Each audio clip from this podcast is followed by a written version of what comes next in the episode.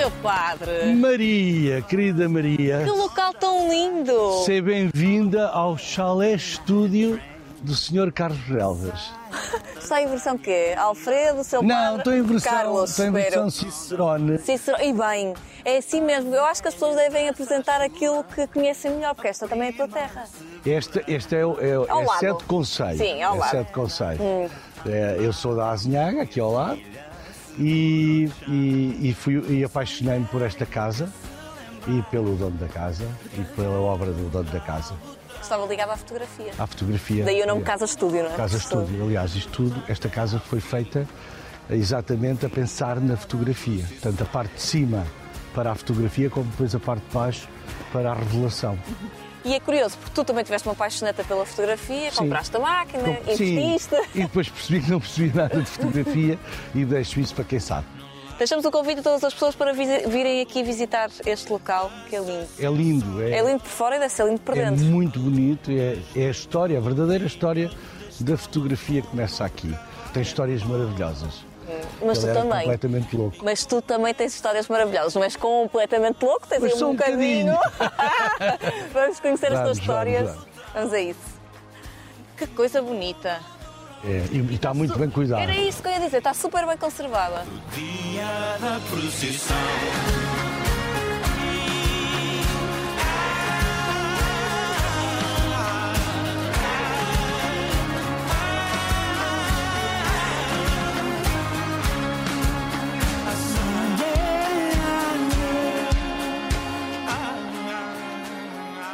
Carlos, se este espaço é bonito por fora, por dentro É lindo. não é lindo.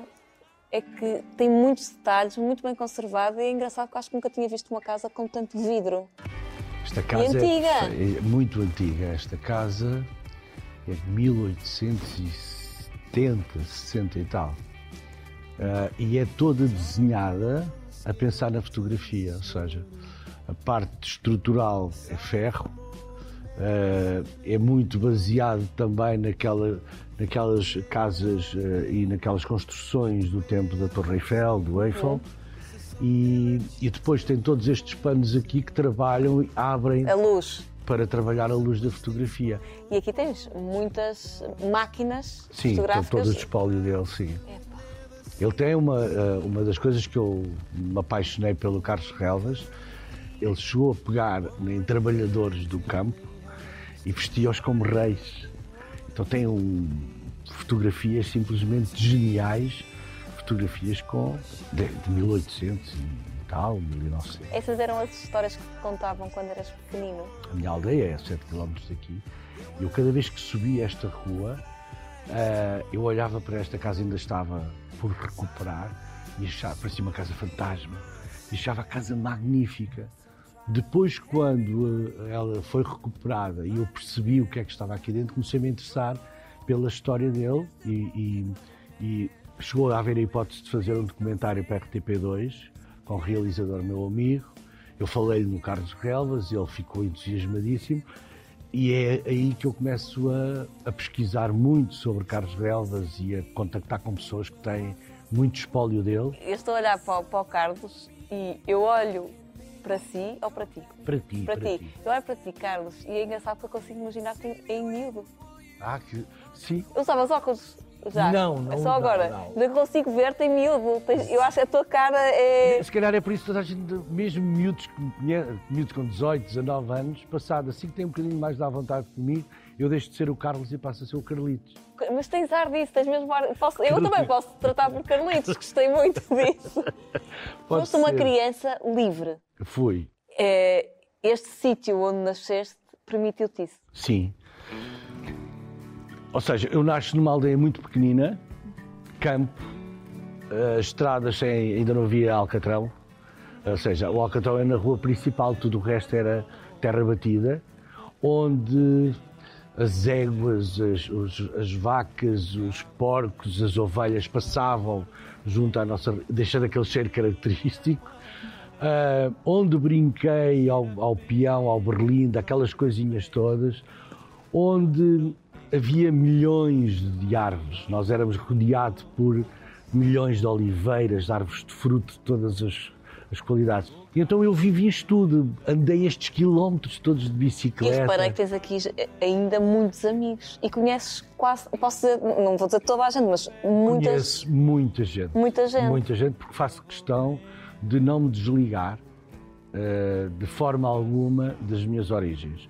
A minha aldeia é a minha aldeia, é lá que eu sinto que sou o Carlitos, o filho da Itelvina e, e do Joaquim Cunha, e, e, é, e é ali que eu vou, eh, não digo recarregar bateri- baterias, mas é onde eu vou inspirar eh, a minha essência, de onde é que eu sou. Está ali todas as histórias de infância, todas as histórias de adolescência, estão ali. Minha rua eu vejo ao longe o catavento da serra. Quando é que percebeste ou quando é que começaste a sentir uma necessidade de sair daqui? De Muito ir- cedo. Muito cedo. Muito cedo. Porque eu, eh, graças à minha mãe, que me ensinou a ler e a escrever ainda antes de ir para a escola, eu ganhei um gosto muito particular pela leitura. E a leitura transporta-te, não é? Tu começas a ler e começas a viajar. E começas a perceber que aquilo que está à tua volta não tem muito a ver com aquilo que tu lês. Então tu sentes, é há ali, mais. há mais, e eu quero mais. E numa primeira fase, eu vinha para aqui, ou para o entroncamento, ou para Torres Novas, vinha de bicicleta. E fazia 14, 15, 20, 30 quilómetros de bicicleta para conhecer novos amigos, para ter outras realidades. O entroncamento é a terra dos comboios, os com- dos comboios levam-te para vários sítios, certo? E então é isso, comecei por aí. E depois começo a perceber, quando tenho mais autonomia, a primeira motorizada ou o primeiro carro, Foi loucura. é sair daqui e ir à procura de outras, de outras vivências. Quando eu tenho 18, 19 anos, começa o boom das, das primeiras discotecas. Sempre eu- gostaste muito de uma boa festa. Sempre- E continuo a gostar. continuo a gostar. A tua vida foi muito diferente. Muito. Foi, foram tentativas atrás de tentativas de te encontrares, parece-me. Exatamente, Maria. É exatamente isso. Uh, numa primeira fase, não, não é feito de forma consciente, ou seja, até aos 30 anos eu faço ah, um percurso normal de que quase, vamos lhe chamar de resignação.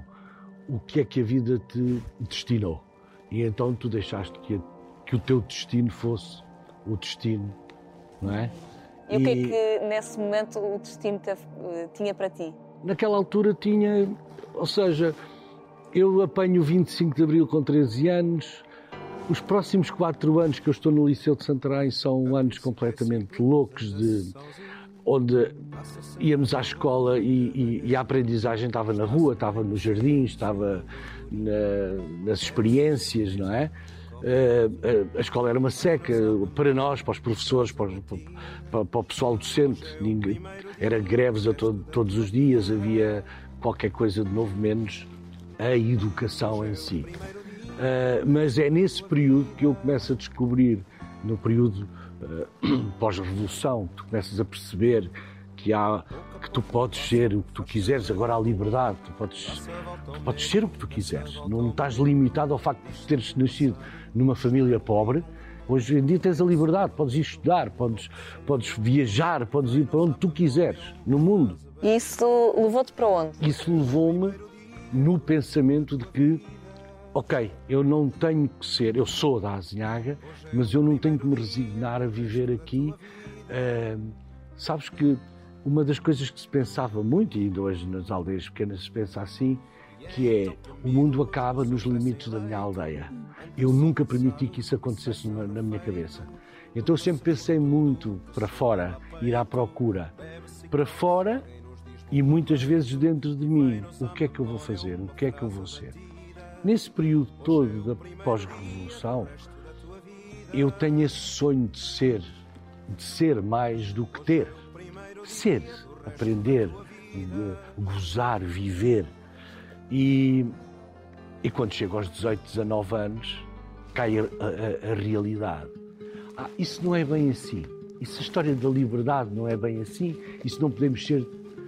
E é aí que eu percebo que a escola já não tinha muito naquela altura para me ensinar e decidi, ok, vou ter que começar a fazer alguma coisa para contrariar o que está a acontecer. Então fui, para, fui voluntário para a tropa, no sentido de despachar aquilo rápido e ir embora para o estrangeiro. Acontece no meio disso, acontece uma, uma namorada, uma gravidez e Foste pai muito jovem. muito jovem. Eh, E isso tem consequências, eu sei do que falo, isso tem consequências na nossa forma de encarar a vida.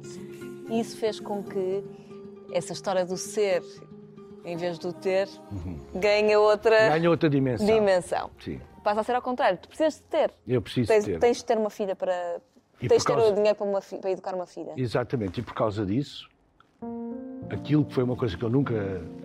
Ou seja, eu nunca fui eh, um amante de, de querer ir para, força, para as Forças Armadas e ficar, porque está ali um, um tachinho bom. Nunca pensei nisso. Pensei sempre que ia lá fazer a tropa e vinha embora. A partir do momento que há o aparecimento da Filipa, tudo muda. Há um ordenado certo, apesar de curtinho ao princípio, Uh, o transporte é à porta da minha casa. Se houver um problema de saúde, a Força Aérea tem dos melhores médicos a trabalhar no seu hospital. Então eu estou protegido e os meus- a minha filha e- e está protegida. E vou ficando. Quantos anos? Fiquei oito anos como militar e dois anos como civil. Dez anos. Uh, até, tri- até perto dos 30 anos.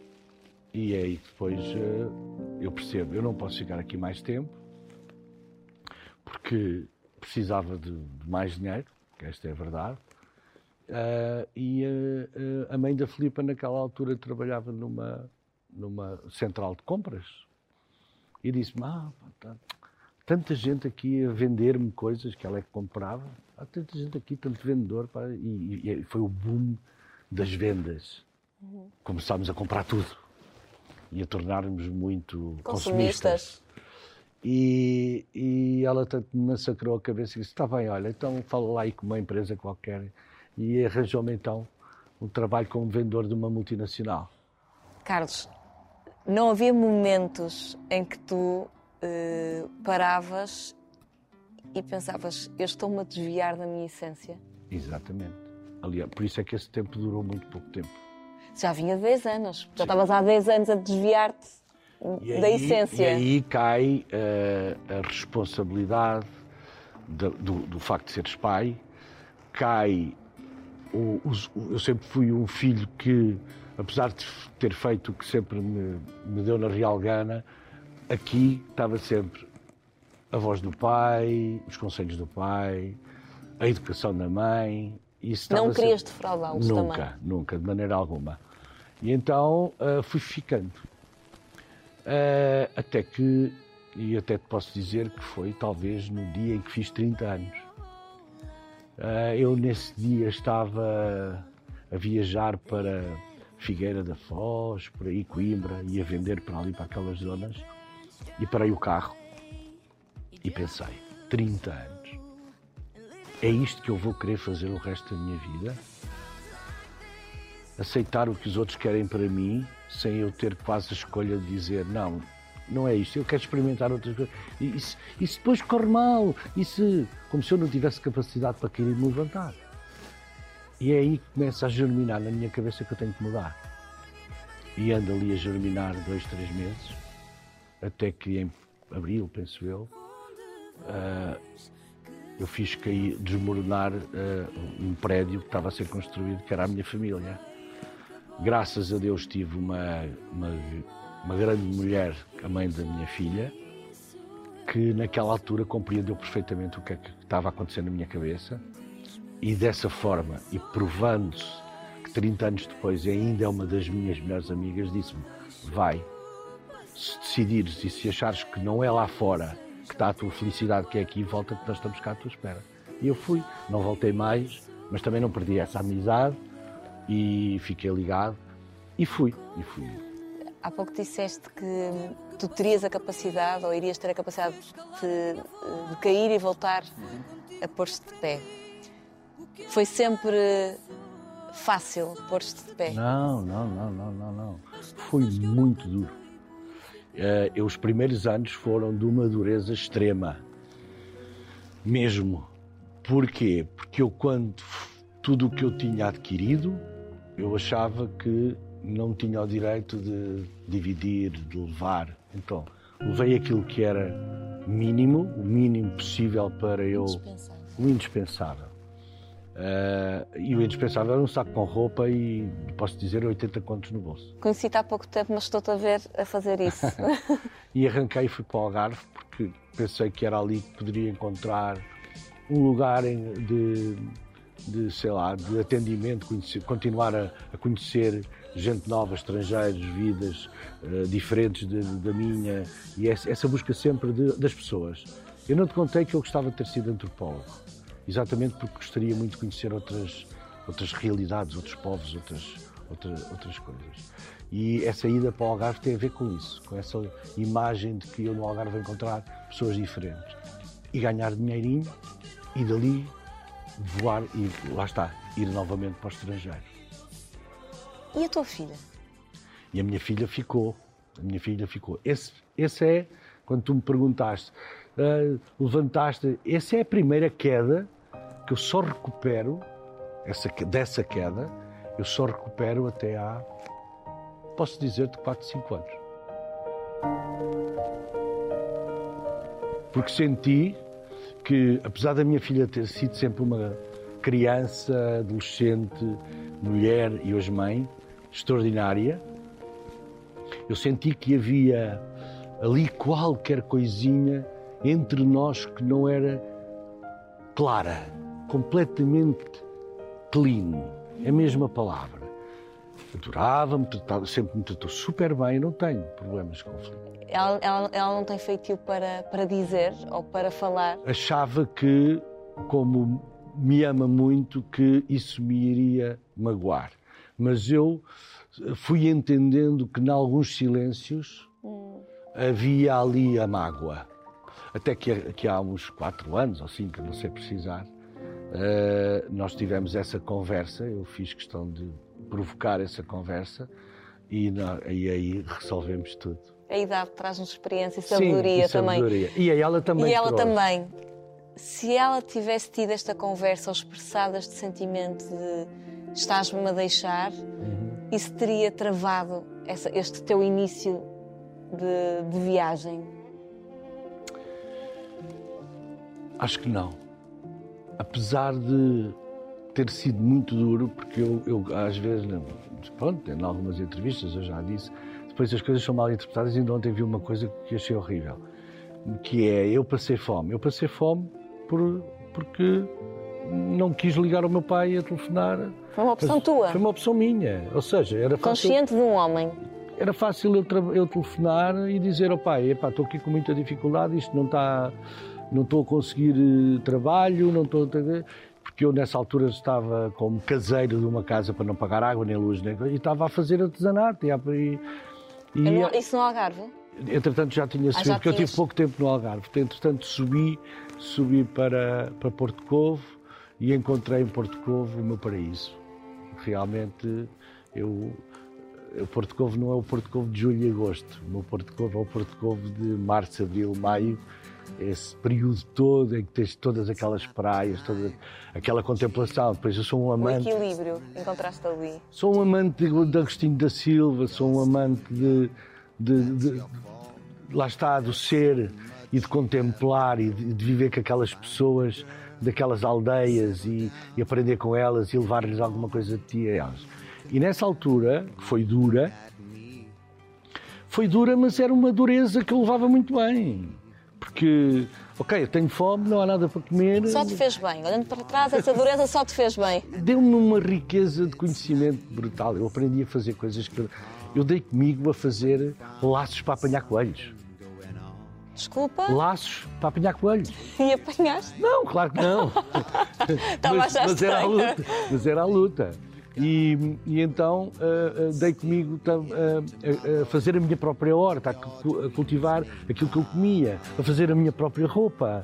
Ah, ou seja, eu tornei-me quase autossuficiente. Com o artesanato, com aquilo que eu fazia com as minhas mãos, eh, ganhava dinheiro para comprar o básico.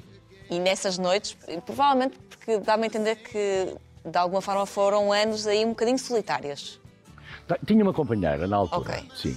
Eh, De que forma, não havia momentos em que tu pensavas assim, o que é que eu estou a fazer à minha vida? Devia estar a trabalhar na multinacional e a vender na Figueira da Foz. Não. Não, nunca, em nenhum Não, momento. eu não digo não, era sempre a filha.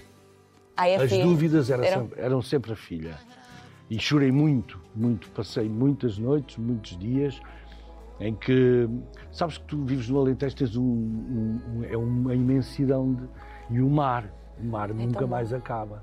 Ah, e, e, é- e a tua mente viaja. E não viaja só para o que queres fazer, viaja para aquilo que deixaste. Voltas sempre quando eu te fecho a porta. E essas eram, eram as dúvidas. É, A dor maior não era a fome. A dor maior era eu saber, era, era eu questionar-me, dizer assim: que egoísta que tu estás a ser. Tu estás a ser um egoísta, pá. Tu, porque queres, achas que sonhas, que tens algo dentro de ti. Mas tu aí já descobrir. sabias o que é que, o que, é que tu querias ou tanto sonhavas? Não. Estavas à procura ainda. Eu sempre achei, e, curioso, vê bem, Maria, que eu, anos mais tarde, vou, fundar, vou a formar um, um grupo que trabalha na improvisação, em que a primeira regra é a aceitação e que depois a segunda é a risca e a terceira é aceita o erro e a quarta é faz brilhar os outros. Eu já fazia isso no Alentejo. Começaste aí a, tre- a ensaiar Sem saber sequer. para os comédia à carte. Isso, possível- possivelmente, eu já é, isso já era. Aceitar a diversidade, aceitar a, a a maneira de ser de todas as outras pessoas. Ah, O que elas te dão? Estar, ah, o que a vida te dá. Se a vida te dá dificuldade, aproveita aí. Isso tem que ter um lado positivo nisso. Há aí qualquer coisa na dureza que vai te fazer ficar mais resistente às intempéries da vida, às dificuldades que a vida te dá. E foi isso que aconteceu, realmente. Foi, fui aceitando, até que um dia alguém me convida, olha, não queres vir fazer isto? Eu, sim. Ah, e agora, não queres vir para aqui? Vou, Mas isso, Sempre. fazer o quê? Tudo. Tudo. tudo. E quando é que começou o- o- a arte, no sentido de artista que nós te conhecemos? Como é que isso começa? De, de forma lá está natural. Estou no Alentejo e procurava, porque depois encontro sempre a razão das coisas. Não foi à toa que eu escolhi este sítio. Poderia ter, propuseram-me que fosse no meu bar. E assim, não. Neste momento está fechado, é que Neste estás a momento- pensar a E abrir. vai, vai, E abrir, vai abrir em breve. Em Torres Novas. Em Torres Novas. Que se chama Drop Bar. Nunca é demais fazer uma pequena E, publicidade. façam, por- e, e apareçam, por favor, que nós precisamos que apareçam. Sim. Ahm, eu escolhi este sítio porque este sítio tem história, tem a ver comigo e tem a ver com As tuas raízes as também. minhas raízes e tem muito para ensinar a muita gente. Eu, portanto, fiz questão de, de vir aqui. E, e, e como eu era artesão, eu não ficava só pela cena de ficar ali a fazer o meu artesanato. Eu tive que encontrar um sentido para estar ali. E então entrei logo numa briga gigantesca com a Câmara, porque eu achava que tinha direito à rua. Eu quero vender na rua. E quero vender na praça, que é o melhor sítio, é um sítio nobre, mas a minha atividade também é nobre. Portanto, eu quero uma licença. E deram uma licença de vendedor ambulante. Eu disse, eu não sou vendedor ambulante. Eu não compro um artigo aqui e vou vender ali. Eu compro um artigo aqui, transformo numa peça de arte. E, eu- e é aqui na rua. E então fui atrás da história do artesanato em Sines. E tive ali uma briga de cinco anos. Até que consegui vender. Consegui Ter a licença Deixa- certa. a licença, para, a licença de venda de, de- de- de artesão a vender na rua. Claro, a partir do momento que já tinha a licença... Já não, já não, já não Fui queria. embora. Mas, entretanto, eu de- tinha uma oficina em Sines e um dos meus, alguns dos miúdos que, a quem eu dava workshop eh, eram, faziam parte do Teatro do Mar. E, um- e estavam-me sempre a dizer, ah, tens que ir lá fazer, fazer eh, um- um- um- uns, uma- umas aulas. E eu, está bem, ok. E assim fui, fui. E fui. E a Julieta convidou-me caso entrar na próxima, na próxima peça e eu quero. E entrei.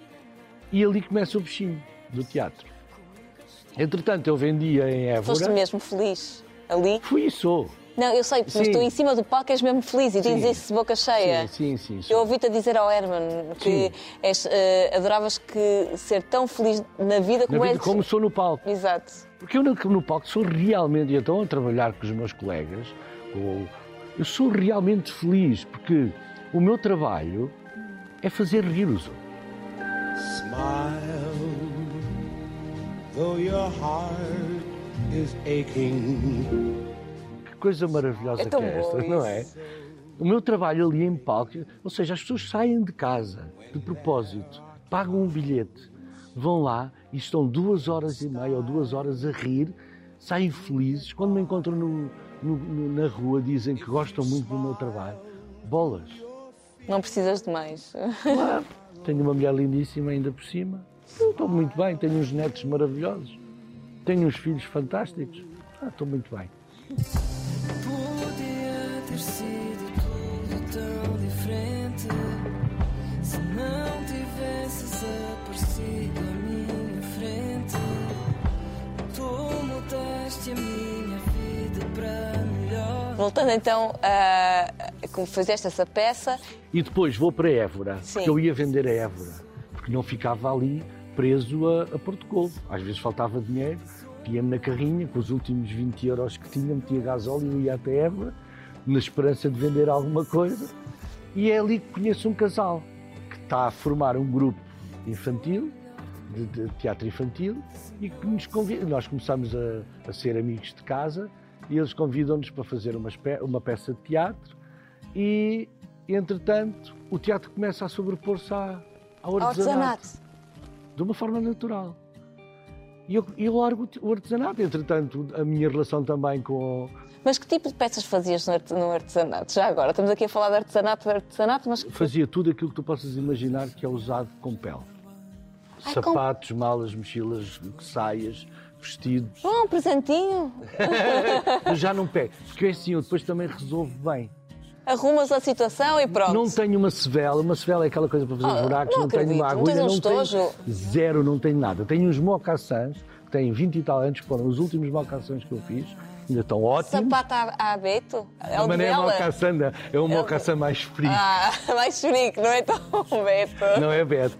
Ah, e eu nem sequer, eu agora preciso de mudar as solas e tal, e, e nem isso tenho para, para poder Oh, mudar. Carlos. Não, mas está fechado, está arrumado, está lá. Mas nem tens saudades. Nada, zero. Ah. Não tenho. Mas como é que conheces o Zé? Ah, e, e então. Porque eu quero eu chegar à começo- parte em que começas a Começo fazer. a, a- a trabalhar com esse grupo de Évora. Nós organizávamos um festival Hum. todos os anos e todos os anos o Chapitão ia a esse festival. E num dos anos eles estavam à procura de um ator para fazer uma peça com- a Sandra Faleiro Sim. e, e o Zé, que é hoje o diretor da companhia, disse ao Ricardo, que depois foi a ser meu colega, assim, acho que encontrei o gajo que eu Certo. precisava para esta peça.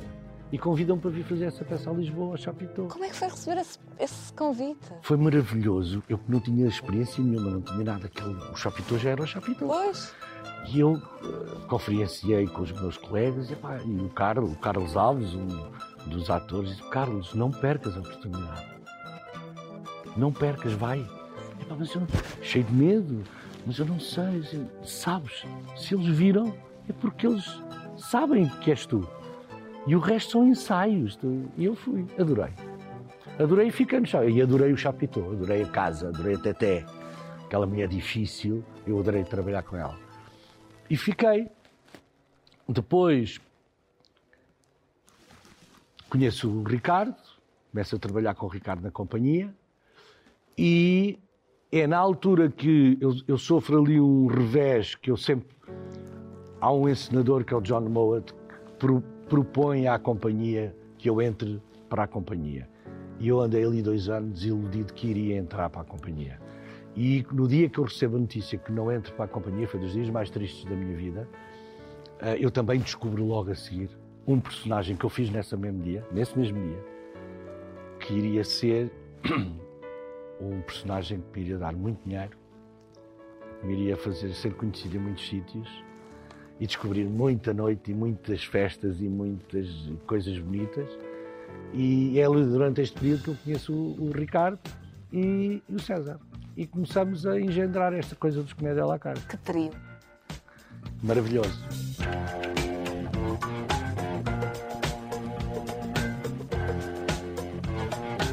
Muito diferentes uns dos Todos, outros. todos, todos, todos. Não temos nada a ver uns com os outros. Isso às vezes funciona muito bem E outras vezes não.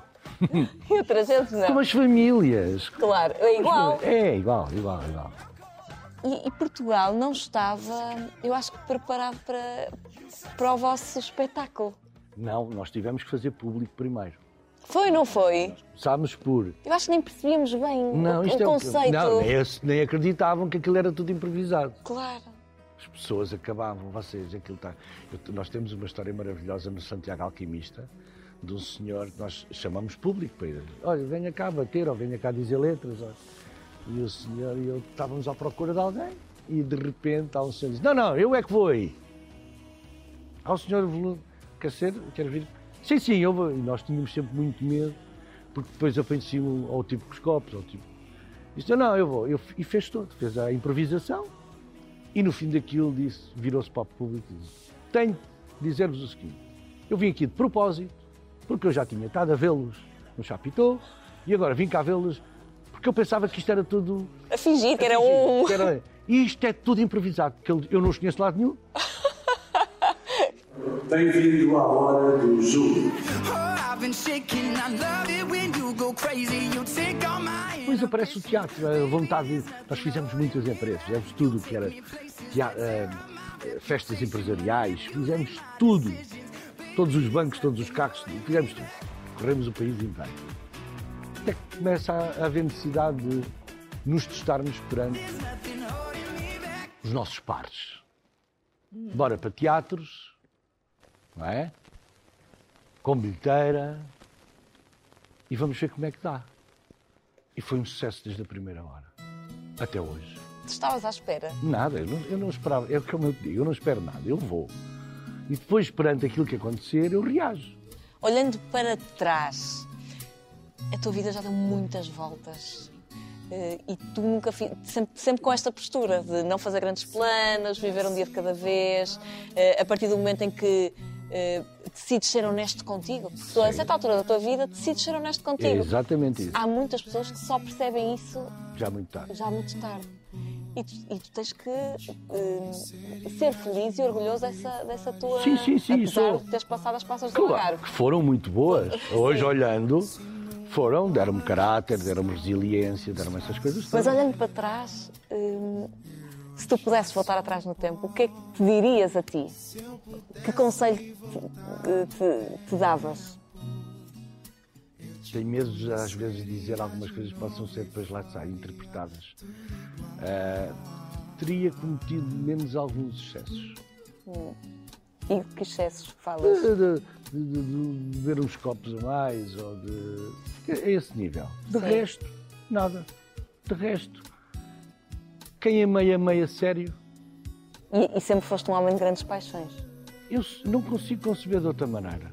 A Marisa, a minha mulher, é mulher para o resto da minha vida. Já casaram? Vamos casar. Ah, bem, parecia que eu achei que, é que eu, na história, na história do Google, tu ainda não tinhas casado. Não. E, e, curiosamente vou-te dizer uma coisa que não sei se não vai ser aqui muito perto do casamento. She may be the face I can't forget, a trace of pleasure or regret. Maybe my treasure or the price I have to pay. Este, estes anos foram complicados e provavelmente com, eh, eh, com as pessoas eh, a não irem tanto aos teatros, a não consumirem tanta cultura como todos nós sabemos. Como é que foi agarrar mais um desafio de forma de certeza também muito natural, mas tu ao longo desta tua carreira, desta tua vida, nunca tinhas feito uma novela. Não- tinha participado, feito algumas participações. Sim, mas do início até Ai, ao- não, não, nunca, nunca. Nunca? Cada vez que eu chegava e que ia fazer algumas pequenas apre- apresentações, sentia sempre que era, era, um, era um órgão estranho num corpo. Sabes? Aquilo não faz parte daquele corpo. E eu não gosto de viver as experiências assim. Eu gosto de estar nelas. Sentir de- equipa. E de ser, de ser equipa, eu adoro trabalhar. Também eu equipa. adoro. Eu não consigo. Tão bom. Pá, eu tinha, eu posso e tenho bases para trabalhar e montar um espetáculo sozinho. Eu podia fazer stand-up, eu podia fazer um espetáculo a solo e já coloquei isso na cabeça, mas não, como eu gosto mesmo é, é de partilhar, é dividir e, e- e puxar a outra pessoa para cima e adoro trabalhar em equipa. E como é que foi então receber este convite? Olha, foi um- um- uma dor de estômago brutal. Porque é assim, eu fui fazer eh, o mordomo à Cristina e, e lá está. E dei tudo o que tinha e o que não tinha naquele dia. Dei porque é assim que eu gosto de trabalhar. Nós divertimos Imenso. muito. Programa sozinhos em casa. É, muito, muito, muito, muito. Para lá com isso! Para lá com isso, pelo amor de Deus! A tocar, não, está a assassinar! Alfredo Alberto, sabes para ou não? Eu dei muito de mim porque eu estava no final, tivemos 14, eu tive lá 14 horas e foi muito duro, mas no final eu senti que eu já conhecia o João há muito tempo e onde o João me convida eu vou porque confio nele, João Patrício. João Patrício, é, é para tudo.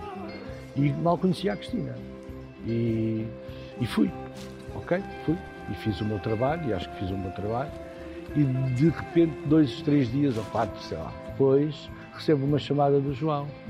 Disse, olha, estás aí? E ouço uma voz do outro lado. Ele atendeu! Diz ele que ele quer falar em FaceTime. Então falámos em FaceTime. Disse, olha, temos uma proposta para te fazer. E eu pensei, vão-me convidar para fazer um mordomo. E eu já fiz daytime durante seis anos, não é? Na, na SIC. Sim. Ah, e eu pensei, ok, nesta fase, Ouro sobre azul. Ouro sobre azul. Ah, vamos te convidar para fazer uma novela. E eu ali, ah, está bem. Uma novela tipo, vais lá, faz um- duas ou três aparições e vais-te embora. Mas atenção, que é, não é, vais fazer um padre. Eu só o facto de ser um padre, eu gostei logo da ideia. Isto foi um sinal de Deus, Em que medida? na medida certa. Tu já foste menino do coro. Aqui. Sim, foi quando. Na aldeia toda a gente vai à missa, tirando meia dúzia de bandidos que, Que não tu- fogem. que tu não- que tu Que não- não era. tu não era, eras. não era, não era. Não era, eu era menino da mamã. Ah, E eu ia à missa e fazia parte do coro, porque também ali eram talvez umas miúdas mais giras. Ah, então o mais bandido eras tu. Não eram os bandidos que fugiam à missa. Eram as, as miúdas giras, a malta que sabia tocar guitarra. Eu sempre gostei muito de música, não é à toa que abro um bar com música ao vivo. Claro. Portanto, isso tudo está ligado, tem a ver com a minha essência. Portanto, eu era um menino do coro, mas não era um menino. E à missa, sei, sei o que é que se passa na, na igreja. Hum. Portanto, eh, recebeste o convite, soubeste que era um padre, mas quando é que tu percebeste que era uma personagem que ia perdurar? Sim. É, é exatamente nesse dia que dizem que a personagem é uma personagem importante. E eu, está a ser uma personagem importante. eu penso que sim. eu- Na tua vida, na vida dos portugueses, está. não. Na minha vida, super. Super, porque. Que é assim. Eu estou a fazer uma coisa que gosto. Tive a felicidade de ter encontrado uma equipa completamente generosa. Nós adoramos-nos todos. As pessoas devem pensar que a conversa não é de todo. É. Aqui temos o Sr. Pedro Alves. Ainda ontem estive com a Maria Rueff e, e estava a falar exatamente isso com ela. Maria, pá, estávamos a, temos que encontrar aqui qualquer coisa para fazermos os dois, para os palhaçongos, nós somos muito palhaçongos, para fazermos os dois, até com o Manel. E eu disse, pá, eu- é incrível, pá, isto é desde a primeira hora, é que desde a Maria do Céu até ao Paganelli, aos miúdos, aquilo é, é realmente uma família. Nós damos mesmo muito bem, preocupamos-nos com os outros, com, se alguém está doente. eh, há Sim. mesmo comunicação. Olha, tens sentido esse- o, o carinho que tu sentes entre os teus pares? Sentes, sentes também dos portugueses? Sinto. Sinceramente, eu não tinha, não estava habituado a esta exposição. Porque quem, quem ia aos teus espetáculos. Eh, Ia lá de propósito para ver aquilo. sim, E sabia que e- e não- mas não é isso. Muito provavelmente é um público que não é o público todo que Sim, vê a novela, sim, não é? sim, a novela vê toda a Vê gente. toda a gente. E os teus espetáculos, se calhar, tinham um núcleo mais. Mais restrito, mais fechado, sim. Portanto, tu aqui, tu andas na rua e com certeza tens esse Eu calor. vou-te contar uma história. Eu, eu, eu, eu- pronto, tem, tem sido duro, mesmo em termos de trabalho, mas muito eh, reconfortante. Mas eu estava a precisar de férias e tinha falado com a produção, precisava de. Opa, se havia hipótese, e houve a hipótese. Eu até estava para ir para fora, entretanto, com esta história apareceu, apareceu esta nova variante e nós ó, não vamos Claro. arriscar porque depois. Ou seja, porque o padre tem muitos diálogos com muita gente. Se tu sais dali, vais Comprometes. comprometes muita gente. Eh, E eu tenho essa consciência eh, profissional. E então o que é que eu fiz? Não, ficamos em Portugal e fomos para o Jerez. Então estamos num. Há uma aldeia que dizem que é o Tibete do Jerez, que é uma aldeia mega pequenina, mas no meio de um vale, de vales, muitos vales. E nós estamos ali, as vacas a saírem dentro de casa, aquilo devia ter quatro pessoas. E eu cruzo uma esquina, está uma senhora de lenço preto, completamente preto, e eu estou de máscara. E de, não sei se de gorro, se qualquer coisa, eu faço isto, e a senhora, a primeira coisa que me diz assim, então, seu padre, veio abençoar a nossa aldeia. Eu disse, eu não acredito. Aqui! Eles andam em todo lado! Até aqui. Mas é incrível, é por todo lado.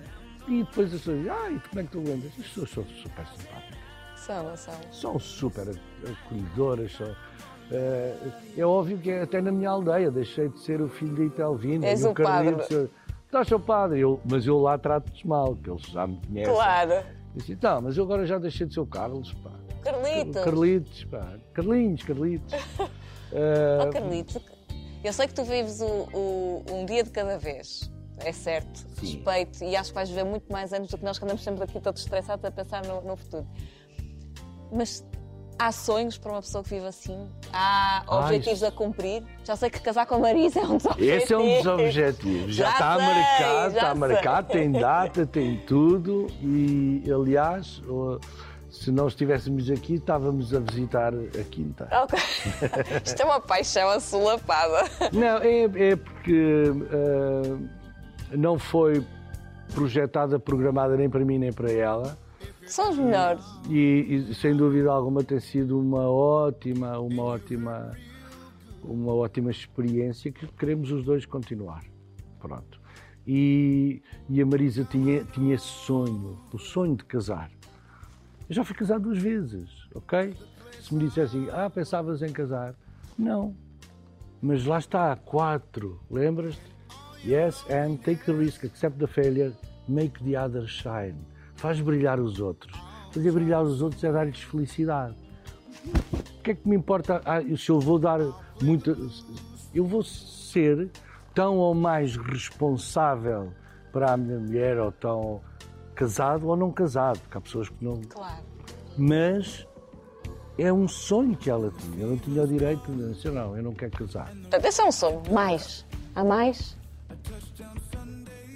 Eh, Eu não tenho esse tipo de sonhos, eh, de ter isto, ter aquilo, sei lá. Posso fazer isto? Foi um espetáculo, momento. Não, eu vivo Que não vivo amanhã, mas vivo, porque sabes porquê?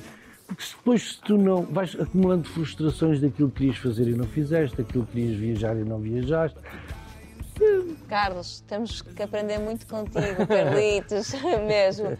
Gostei muito obrigado. deste um momento e passou a correr. Depois passou. Contaste-me quase tudo. Eu também penso que sim.